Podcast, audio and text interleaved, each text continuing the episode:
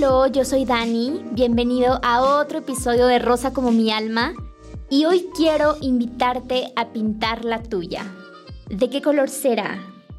Mi abuelo y su música son cosas que recuerdo y ese recuerdo me regala años de vida más. Entre jazz y big band, ya medio te podrás imaginar cuál era la canción favorita de la Dani de 5 o 6 años. Pues sí, la vi en Rose de Edith Piaf, pero la versión de Louis Armstrong, una de mis canciones favoritas hasta la fecha sin duda. Y de pequeña, claro que no entendía la letra, pero no era demasiado complicado traducir que la vida en Rose se refería a la vida en rosa, ¿verdad? A lo que voy con todo esto es que en algún punto de mi vida comencé a cuestionar la idea de que en un momento tomé esta frase, la vida en rosa, y la adopté como mi filosofía de vida.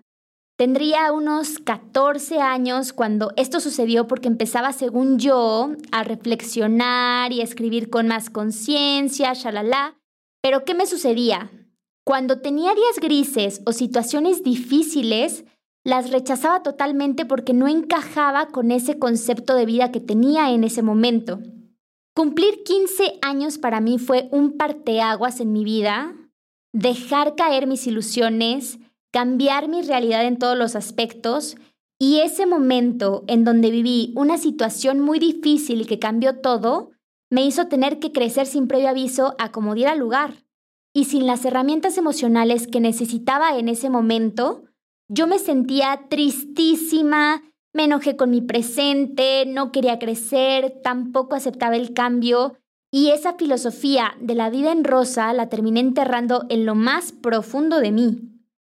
Yo creo que todos, todos, todos tenemos una historia de vida en donde hay situaciones que no son justas, que enojan, que dan tristeza y heridas que nunca vamos a olvidar. Recuerdo el momento, un par de años después de hartarme de estar en esa situación, en donde me topé con el regalo de entender que podía decidir mi estado de bienestar interno, en donde entendí la diferencia entre sufrir y sentir. Porque cuando sufría con cada obstáculo y el momento en el que estaba viviendo, estaba anclándome al pasado y nada en presente me hacía sentido.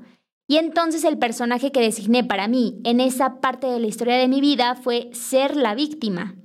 Me costó muchísimo trabajo, pero después de un tiempo me abracé, sentí compasión por mí y abracé también todos los sentimientos que surgieron a partir de esa difícil situación, sin el rechazo o esa repulsión que experimentaba con ellos. Entonces, de ser víctima, decidí ser responsable. Está súper claro que la vida nunca va a llegar a solucionarse, pero hoy tengo la fortuna de abrazar mi historia y de voltear al pasado con una sonrisa porque gracias a él, gracias a esas experiencias difíciles, soy quien soy hoy y me encanta. En mi sombra y en mi escala de grises fue en donde creo que tuve más información de mis capacidades y en donde pude hacer inventario de mis herramientas emocionales también. Y no tengo ni la menor duda de que los momentos bajos son más educativos siempre que los álgidos si así lo decido yo. Entonces, decidida a sanar y entre mis profundidades, me volví a topar con esta frase. La vida en rosa. Y fue muy chistoso porque un día escuché una frase que me hizo clic y que cambió mi perspectiva y dice algo así. No busques alfombrar el mundo.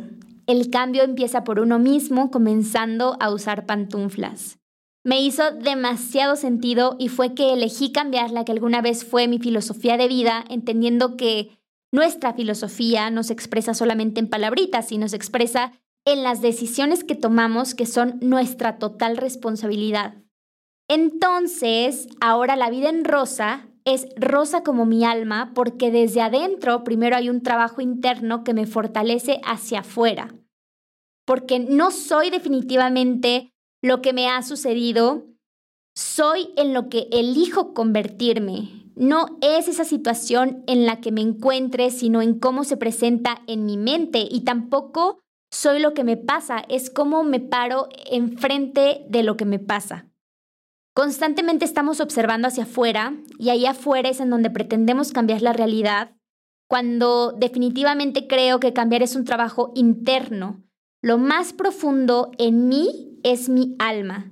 Y eso es lo que yo decido transformar y pintar del tono de rosa que a mí más me encanta. Ahora, este trabajo interno no nos libra de ser humanos, pero sí me hace tomar responsabilidad y tener conciencia de mis fallos, tener compasión en vez de culpa y buscar ese reparo en vez de castigarme. Porque así como soy el rosa en donde más disfruto, también soy mi escala de grises, que es en donde más me educo. Cualquiera que no me conozca me podrá juzgar de positiva tóxica de qué le pasa a esta niña rosita que parece no tener ningún problema, shalala. Y esto es quizá por la forma en cómo me comparto en redes sociales, que ese es otro tema que quizá después aborde en este podcast, porque creo que también compartirse en social media tiene su grado de responsabilidad que aporte y no solamente dejando ahí nada más como tu vómito emocional pero eso lo platicaremos luego. Entonces, creo que todos, todos, todos fuimos o somos víctimas, pero si ya existimos, vamos a expresar todo lo que somos en este cuerpo, en este tiempo en el que existimos, responsabilizándonos, cambiando nuestra mente, desarrollando nuestra autoestima, trayendo información desde nuestra sombra, entrenándonos y dominándonos para ver el aprendizaje que nos trae cada tormenta. Claro que yes. Te mando el abrazo más grande del universo y te leo en el Instagram de Rosa como mi alma. Un beso. Bye.